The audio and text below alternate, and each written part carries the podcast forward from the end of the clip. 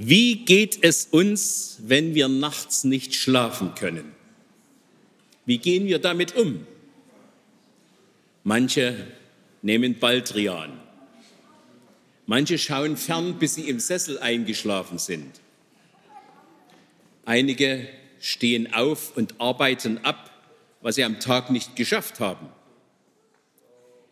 Es gibt auch welche, die dann eine Partie Schach im Internet spielen. Und viele liegen wie ein Ochs im Bett und wälzen sich von einer Seite auf die andere. Zu denen, welche die Nacht zum Gebet nutzten, gehörte offenbar auch Israels König David. Ich selber habe das bisher selten geschafft. Wir hören Verse aus Psalm 63.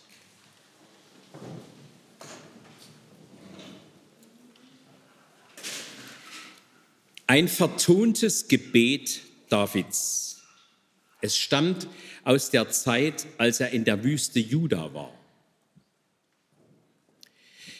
Du bist mein Gott. Ich sehne mich nach dir. Ich brauche dich. Wie eine dürre Steppe nach Regen lechzt, so durste ich, o oh Gott, nach dir. Ich suche dich in deinem Heiligtum um deine Macht und Herrlichkeit zu sehen. Deine Liebe bedeutet mir mehr als mein Leben.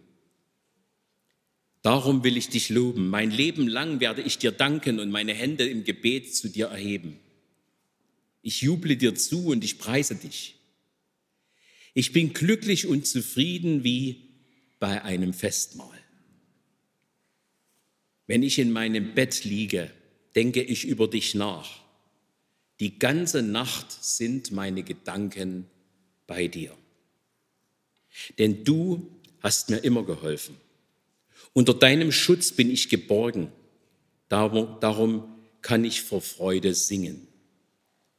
Ich klammere mich an dich und du hältst mich mit deiner starken Hand.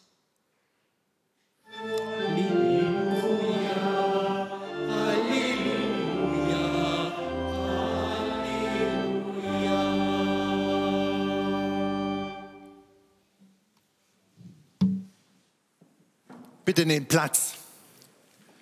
Gnade sei mit euch und Friede von Gott, unserem Vater und unserem Herrn Jesus Christus. Amen. Wer jetzt bisher vorgescrollt hat, der hat eine ganz tolle Lobpreiszeit verpasst, müsste nochmal zurückspulen. Allen anderen sei gesagt, diese Verkündigung heute ist die Hälfte. Nächste Woche geht's weiter. Da haben wir zwar keinen Livestream, aber man kann ja trotzdem, wenn man möchte, den zweiten Teil der Verkündigung als MP3 auf unserer Homepage runterladen oder zum Gottesdienst kommen. Was tun, wenn Gott schweigt? Gedanken zum Psalm 63, das ist das heutige Thema. Lasst uns einen Augenblick still werden und um Gottes Segen für sein Wort bitten.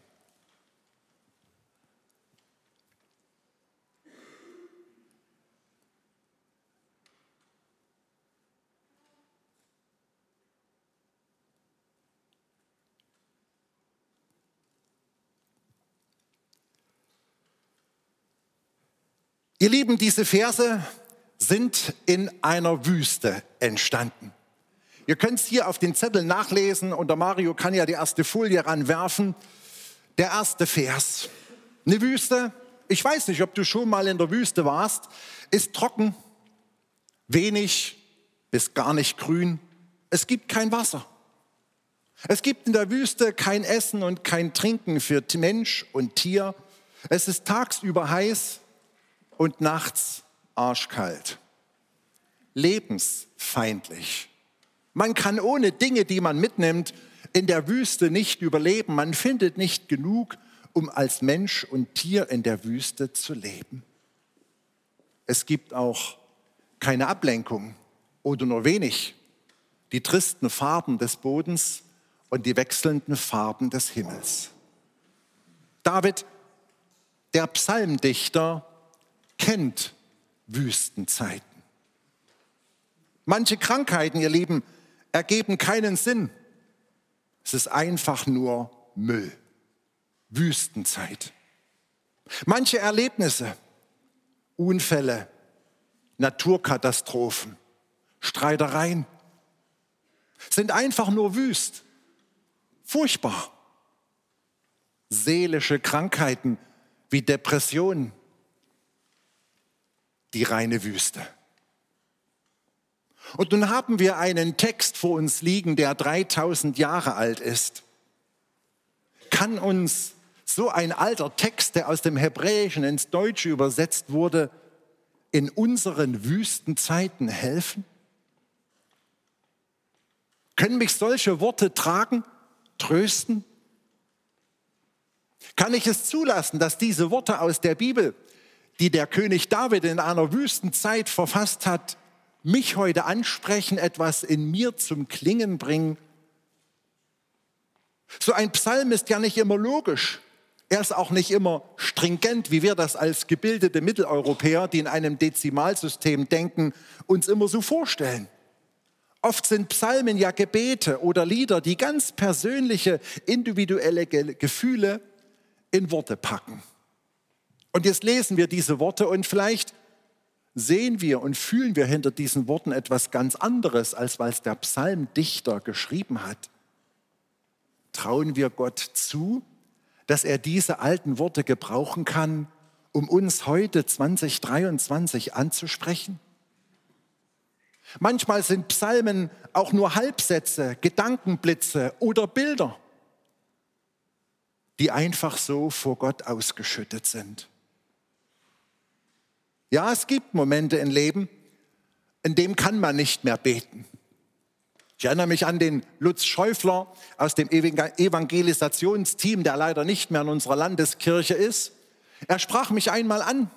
Zu frühen Zeiten, als mein Vater noch Jugendpfarrer in der Euphorie Aue war, hatte er so eine Krankheit mit einem Halswirbel, das hat sich während einer Arbeit, äh, während einer Autofahrt irgendwie verrenkt. Er kam ins Krankenhaus und lag da völlig hilflos im Bett, konnte sich nicht bewegen. Alles war verklemmt. Er hatte als Jugendwart viel Besuch bekommen. Aber mein Vater hätte ihn besucht und gesagt, darf ich mit dir beten? Und dann haben sie gemeinsam am Krankenbett gebetet. Und Lutz Schäufler hat mir gesagt, Hartmut, das war der einzige Mensch, der mit mir gebetet hat im Krankenhaus. Ich selber konnte nicht beten. Ich war da festgeklemmt mir tat alles weh, ich war hilflos und stinke sauer. Und es war gut, dass jemand anders für und mit mir gebetet hat. Dass jemand Worte gefunden hat, die ich nicht fand. Kann es nicht sein, dass manchmal in solchen Situationen, wenn Gott schweigt, die Psalmen Worte sind, die für uns sprechen können? Dass wir dann diese alten Gebete unserer Vorfahren aufnehmen und sie an unserer Stadt beten, wenn uns nichts einfällt und es uns schwerfällt? Dass wir diese Bilder zu unseren Bildern machen und diese Worte zu unseren Worten? Es ist gut, wenn andere für uns beten und wenn uns Worte geliehen werden können. Die Psalmen der Bibel öffnen einen Raum. Sie nehmen Gefühle ernst und finden Worte für Tiefe und Wahrheiten, die ein logischer Menschenverstand manchmal im Wege steht. Dieser Psalm drückt eine tiefe Sehnsucht aus, die den ganzen Körper des Beters, hier des Davids, erfasst. Fangen wir mal von vorne an. Die nächste Folie. Alles beginnt mit einem starken Bekenntnis im Vers 2. Gott, du bist mein Gott. Boah, was für ein Satz. Gott, du bist mein Gott. Schon mal gesagt? Geht das über deine Lippen? Es geht hier also nicht um einen anonymen Glauben an einen unbekannten Gott der Kirche. Es geht nicht um eine fremde Macht, eine große Energie, ein irgendwie allumfassendes Sein. Gott, du bist mein Gott du und mein. Persönlicher geht es nicht. David hat also Vertrauen zu Gott gefunden. Und du? Hast du das auch schon so für dich gefunden? Manchmal hilft es, ein besonderes Gebet zu sprechen, ein Lebensübergabegebet, ein Bekehrungsgebet, ein Gebet, das das eigene Herz öffnet und Jesus Christus einlädt. Und wenn du dieses Gott, du bist mein Gott, noch nicht über die Lippen bringst, es dir aber wünschst, dann lade ich dich ein, nach dem Gottesdienst hier nach vorn zu kommen, unter das Kreuz. Da wird ein Segnungsteam sein, die so ein Gebet zur Verfügung haben, das du gerne sprechen kannst. Vertraulich, aber unter Zeugen vor Gott. Und dass du sagst, Gott, ich möchte, dass du mein Gott wirst und ich dich mehr und mehr persönlich kennenlerne. Wenn mein Sohn ein Vertrauensverhältnis zu Gott gefunden hat, wie es der David hatte, dann heißt das aber noch nicht, dass es keine Wüstenzeiten mehr gibt. Denn wir kommen zu drittens, Gott, David sehnt sich nach Gott. Er sucht ihn. Im Vers 2 steht, ich sehne mich nach dir, dich brauche ich, wie eine dürre Steppe im Regen lechzt, so dürste ich, o oh Gott, nach dir. Er sitzt da in der Wüste, guckt nach rechts und links und sagt, Gott, so wie der Boden hier, sehne ich mich und meine Seele nach dir. Ich suche dich, sagt er, im Heiligtum.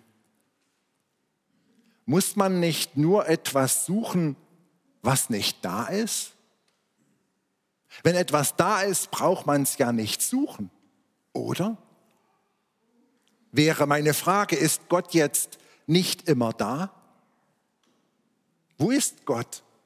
Hier bei David in der Wüste, der doch gesagt hat, du Gott bist mein Gott. Ich denke an den Verkehrsunfall. Da steht ein Kreuz am Straßenrand und Kerzen flackern und ein Schild mit großen Buchstaben. Wo war Gott? 64 Prozent der über 55-Jährigen sagen, 2022 war ein besonders schweres Jahr. Trifft das für dich auch zu? Wo war Gott? Der Krieg in der Ukraine. Wir beten alle wöchentlich, manche täglich. Aber es werden immer wieder schwerere Waffen geliefert. Es nimmt kein Ende. Wo ist Gott? 2022 und 2018 waren die wärmsten Jahre in Deutschland. Wir hatten zu Silvester in manchen Städten über 20 Grad Celsius. Wo ist Gott? Ein Prozent der Menschheit besitzt zwei Drittel des ganzen Weltvermögens. Immer weniger Menschen werden immer reicher und haben dadurch eine unheimliche Macht. Wo führt das alles hin? Spielen die sich als Gott auf mit unseren Daten? Ich habe Sehnsucht nach deinem Heil, Gott. Ich will sehen, dass du was tust, Gott. Ich fühle mich ausgetrocknet, dürr, emotional leer. Ich fühle mich allein. Wo bist du, Gott, wenn in Amerika und in Jerusalem einfach wahllos auf Menschen geschossen wird? Wo in Zügen wahllos auf Menschen eingestochen wird? Wo ist dein Frieden, Gott? Wo bist du in der Ukraine? Warum tust du nichts? Alles Wüste. Ich sehne mich nach dir. Ich brauche dich, schreibt David in seiner Wüste. Wie eine dürre Steppe ohne Regen lechzt, so dürste ich, o oh Gott, nach dir. Die tiefe Sehnsucht drückt sich regelrecht körperlich aus. Durst kennen wir. Das kann richtig unangenehm werden. David fühlt sich so ausgetrocknet wie der Wüstenboden um ihn herum. Mein ganzer Körper sehnt sich nach Frieden, nach Heil, nach Gottes Segen. Und im Vers 3, ich suche dich in deinem Heiligtum. Leute, David sagt, nicht mal im Heiligtum, nicht mal in der Kirche finde ich Gott. Geht es nicht vielen Menschen die mit uns das Leben teilen, ähnlich. Sie verlassen die Kirche. Finden sie Gott dort nicht? Mal anders gefragt, suche ich Gott so wie David? Oder suche ich in meinem Leben, wenn es wüst zugeht, eher Ablenkung, Zerstreuung, Tratsch, Lösungen, Trost in anderen Dingen? Nochmal anders gefragt, suche ich in meinem Leben, wenn es wüst ist, bei Gott? Oder suche ich eher im Internet, in Podcasts, in Zeitschriften, im Fernsehen, in der Flasche, auf meinem Tablet? Und nochmal anders gefragt, erwarte ich in der Wüste meines Lebens etwas von Gott? Habe ich Vertrauen in Gott, dass er mir in meinen Wüstenzeiten helfen kann, so wie David? Oder traue ich das Gott gar nicht zu? Der Beters des Psalms 63, hier David, ist in der Wüste, aber er sucht nicht nach Wasser, er sucht Gott. Gott, du bist mein Gott, dich suche ich. Die nächste Folie, John Ortberg hat mal gesagt, wenn es deiner Seele gut gehen soll, muss sie in der Gegenwart Gottes sein. Ich weiß, viele Menschen suchen woanders und finden Seelentröster bunt, farbig, laut, mit viel Ablenkung. Aber oft verlieren sie dabei sich selbst. Und unser alter Kirchenvater Augustin hat gesagt, die nächste Folie, Weggehen von Gott heißt sterben. Zurückkehren zu Gott heißt auferstehen. Wohnen bei Gott heißt leben. David hat erkannt, in der Wüste meines Lebens, ich brauche Gott. Ich brauche diesen Gott mehr als alles andere. Ihr merkt, meine Gedanken führen mich zu der Frage, kann es sein, dass wir Gott manchmal nicht finden, weil wir an der falschen Stelle suchen? Kann es sein, dass wir Gott manchmal in den Wüstenzeiten unseres Lebens gar nicht finden, weil wir etwas ganz anderes suchen? Gott ist da. Er ist uns näher, als wir denken. Gott ist da, nur unsere Gefühle sind manchmal anders.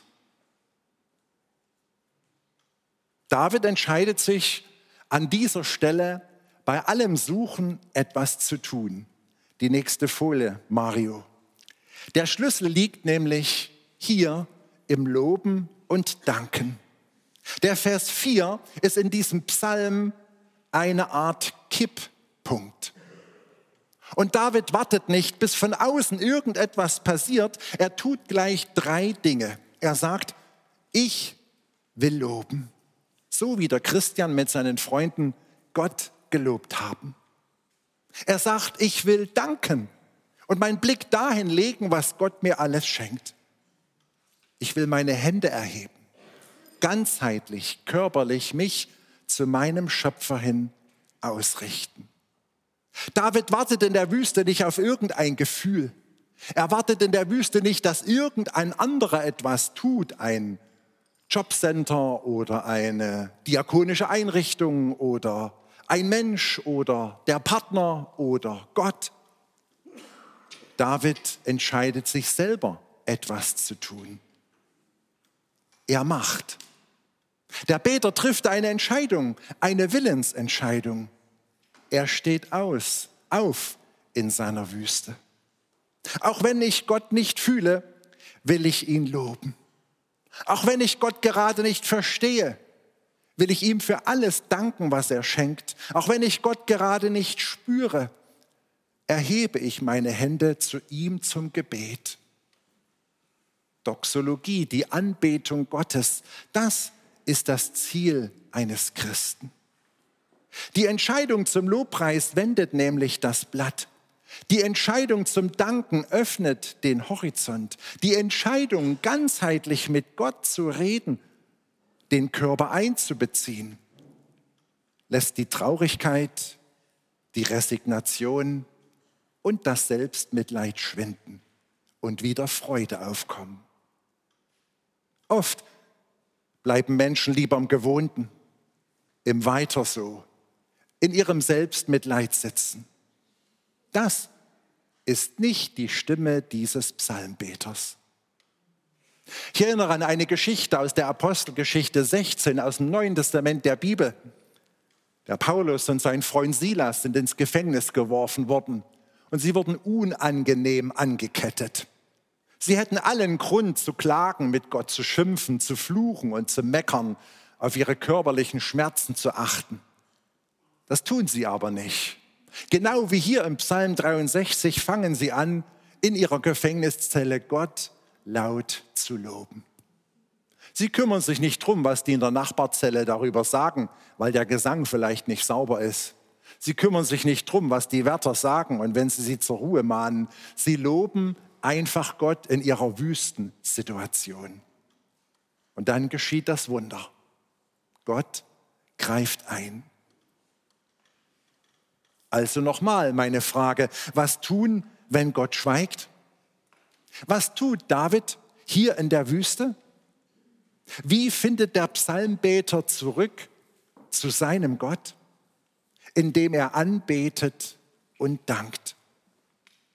Wo findet der Beter Gott? Im Lobpreis, in der Doxologie, in der Anbetung, im Danken. Egal wo, ob in, einer, in deiner Küche, im Krankenhaus, im Wald oder hier in der Kirche. Du findest Gott, wenn du ihn lobst, ihm dankst, ihm anbetest. Egal, ob in der Stille, im persönlichen Gebet, in einer Gebetsgemeinschaft im Hauskreis oder hier mit so einer großartigen Musikgruppe in der Versöhnungskirche. Du wirst Gott finden, überall, wenn du ihn anbetest, ihn lobst und deine, deine Hände zum Gebet erhebst. Er ist nicht weg. Er ist hier. Lerne von David. Amen. Und der Friede Gottes, der höher ist als alle Vernunft, bewahre eure Herzen und Sinne in Christus Jesus, unserem Herrn. Amen.